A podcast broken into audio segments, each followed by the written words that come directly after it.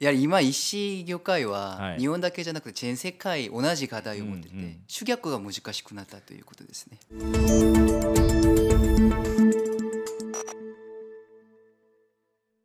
皆さんこんにちは石の未来へようこそ。今回からですねえー2回に引き続きチャンネルトークの日本 CEO であられます玉川洋さん通称 J さんですねをお招きいたしましてウェブ接客にまつわるマーケティングのお話を深掘りしてお伺いしていきます。J さんよろしくお願いします。J さん呼びやすいので J さんでも、はい J で。はい 多いきますねまあ私も使用してますけども僕はウェブ接客ツールとお呼びしてますけども、チャンネルトークですねチャットとかポップアップとかいろいろとウェブ上で接客を行う便利なツールを提供されてるわけですけども、まあ、それをやるのに EC の今の流れが分かってないとお客様のニーズに応えられないと、まあ、お客様ってショップもそうだけどもユーザーさんもですよね、まあ、結局はユーザーさんが一番便利と思ってもらえないと使っていただけないっていう部分もあるので、まあ、そういうことに関してですね、まあ、日々いろいろと研究されてらっしゃると。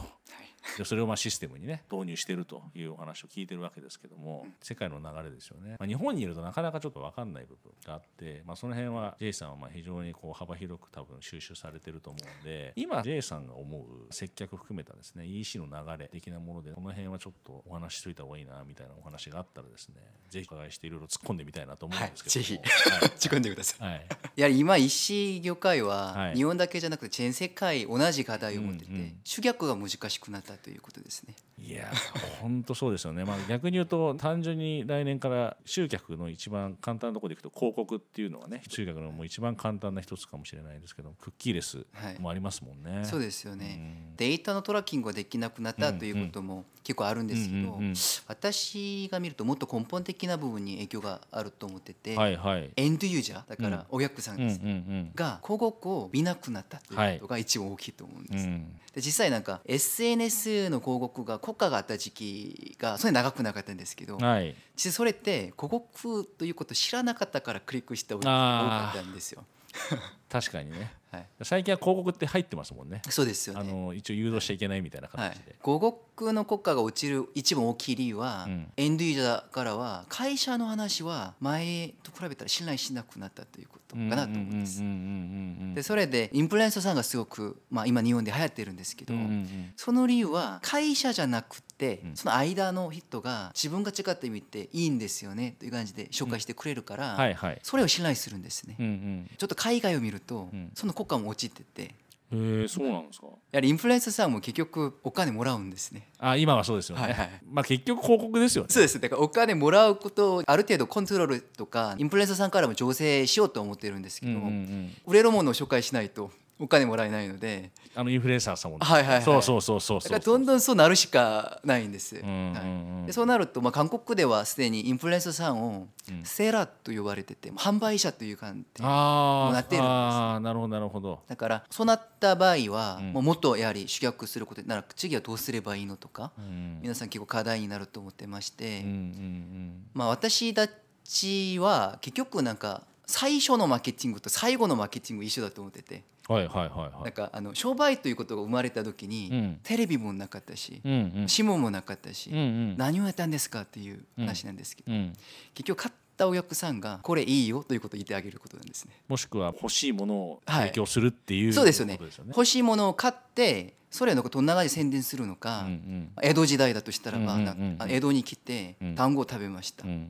で自分の町に戻ってうん。その人が「いやこれめっちゃ美味しいよ」とうんうんうん。言ったらうん信頼するんじゃないですか、うんうんうん。お金もらってないから、はい。だから結局お客さんがいいと言ってくれるのがすごく重要になるんですよね。もう間違いないですね。うん。まあそれはいわゆる原理原則ですね。そうですよね。まあもう根本ですよね、それはね。そうですよね、うん。その根本的なものが実はオフラインではうまくできてるんですあそうなんですかね。なぜなら例えば食堂だったりとか結構100年あった蕎麦屋とか。ああで長く続いてる食堂ですね。食べたお客さんがうん。なんかここいいよとか、うんうんうん。まあ、アパレルも一緒だと思ってて、うんうん接客受けて、すごく良かった経験が、うんうんうんと言ったら周りに話すんじゃないですか、うんうん。でなぜかオンラインはそれができてないということができてないっていうか、はい。あるんですけど、はい。それが広告の一種になっちゃってるっていうのがそうですよね。ここ最近強いってことですよね。そうですよね。逆に言えば、は昔はそれこそ本当に善意で口コミしてくれて自分でブログ書いてて、いそうですよね。別にはい。アフィリエイトのリンクも何も貼ってなくて、はい。ただ単純に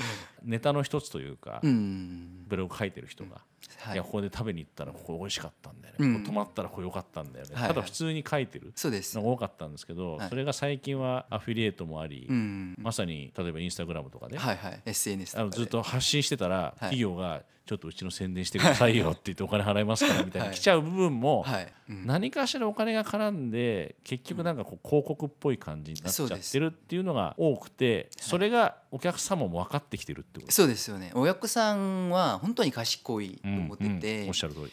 前はなんか情報が足りなかったんですけど、うん。今って調べたら全部出るんじゃないんですか？っていうかありすぎですよね。お客様も選ぶのが大変になっちゃってるのかなそうですすごく思うんですよね最近は、私もなんか結局服買う時って、ん。友達の中でん。服好きな友達に聞くんですよ、ああなる最近ど。んなブランドが流行ってるのどか、はいはいはい何がいいのとか、はいはい。でその友達の話は信頼できるので、うんうん。だからまあ服だけじゃなくて、うん。全てに関しても例えば弊社にすごく新しいもの好きなメンバーがいるんですけうんうど、ん。ツールとか IT のことに関しては、そのメンバーに聞くんですね。うんなるほど。詳しい。そそうなるんですよね。うん。はい。同僚とか友達とかだったらね、ん別に宣伝じゃないですもん。そうですよね。多少自分のことも分かってくれてるからそうです。その上で多分提案してくれるだろうからそれはもうそのまま素直に聞けるよねっていう感じだけども例えば遠方のお友達とかそういうことだったらいいのかもしれないけども、友達じゃないものでネットで返すとそれが、まあ、さっきから何回も言ってますけど広告っぽくなってしまって、そうです。お客様がちょっと嫌うってことはしないかもしれないけど、ちょっと考えちゃう。そうですね。これでなんかすぐ買うとかはあまり思わないですよ。ねいやだから最近僕も本当思うんですけど EC で多分見てる人たちはすぐ買わなくなってると思うんですよ。かなり比較検討時間がはい長くなってる、はい。うちデータであったら大体一番多いのは15日ぐらいですもんえねー、15日はいはいはい。うちだけじゃなくて他さんも見てちょっと悩んで。悩んで結局なんだかんだではいそれぐらいで買ってる方が多分多いんですよね、はもちろんそのデータ上だとすぐ買ってる人が40%ぐらいいるんですけど、うんうんうん。でもそこから考える人がすごい多いっていうそうですね。だから海外で成功してる新しい EC とか見ると、うんうんうんその情報の元になっている会社が多いんです。その情報の？え？だからそのあのメディアを運営して、うんそのメディアでできるだけ客観的な情報を出すんですね。なるほどでもそのような会社は逆に自社のものを売ったらダメなんです。ですよねだからプラットフォームになるんですね。プラットフォームになってうんさまざまなものをレビューしながら紹介するパターンが一つあるかと思いますね。オウンドメディアのもう一個上行く感じですね。もっと大きくしてはい、いろんなものを紹介するっていう。そうですね。あるアイテムでもいいんだけども、はい。でも自社のものをもちろん載っけて悪くはないけど、もう他社のものも全部ひっくるめて載せて、はい。で俯瞰して情報発信するっていうことですよね。そうですね。ここで客観接続しようなのがメディアの中でなんか自社のものだけがもっといいとか言ってしまうと、うん。もうお客さん分かってもう嫌だになるので。それがだからそれだとオウンドメディア的じゃないですか。ちょっとどっちかっていうと。それじゃなくてもうはい自分のことはどっちかとあんまり言わないで、そうですね。皆さんの商品を前面に押し出すみたいなぐらいしないとちょはいっと怪しいよね。そうですね。まあそこでちょっとうまくやってる会社は自社でなんかするよりはコラボ的な感じであ私たちがデザインちょっとあの、うん一緒にしました。ぐらいなら全然ありだとは思ってるんです。まあ、そういうことで多分本当広告がなかなか厳しいし、うんまあ、今言った話でいくとやっぱりそのお客様にその信用してうん。物買ってもらうのがちょっと難しくなってるっていうのもあるし、はい本当に買って大丈夫なのかっていう部分もいろんな情報が溢れてる中でちょっと心配な部分もあるし、うんさらにもう今探す時間が大変って感じですよね。大変ですよね。情報が多すぎて。うんはい。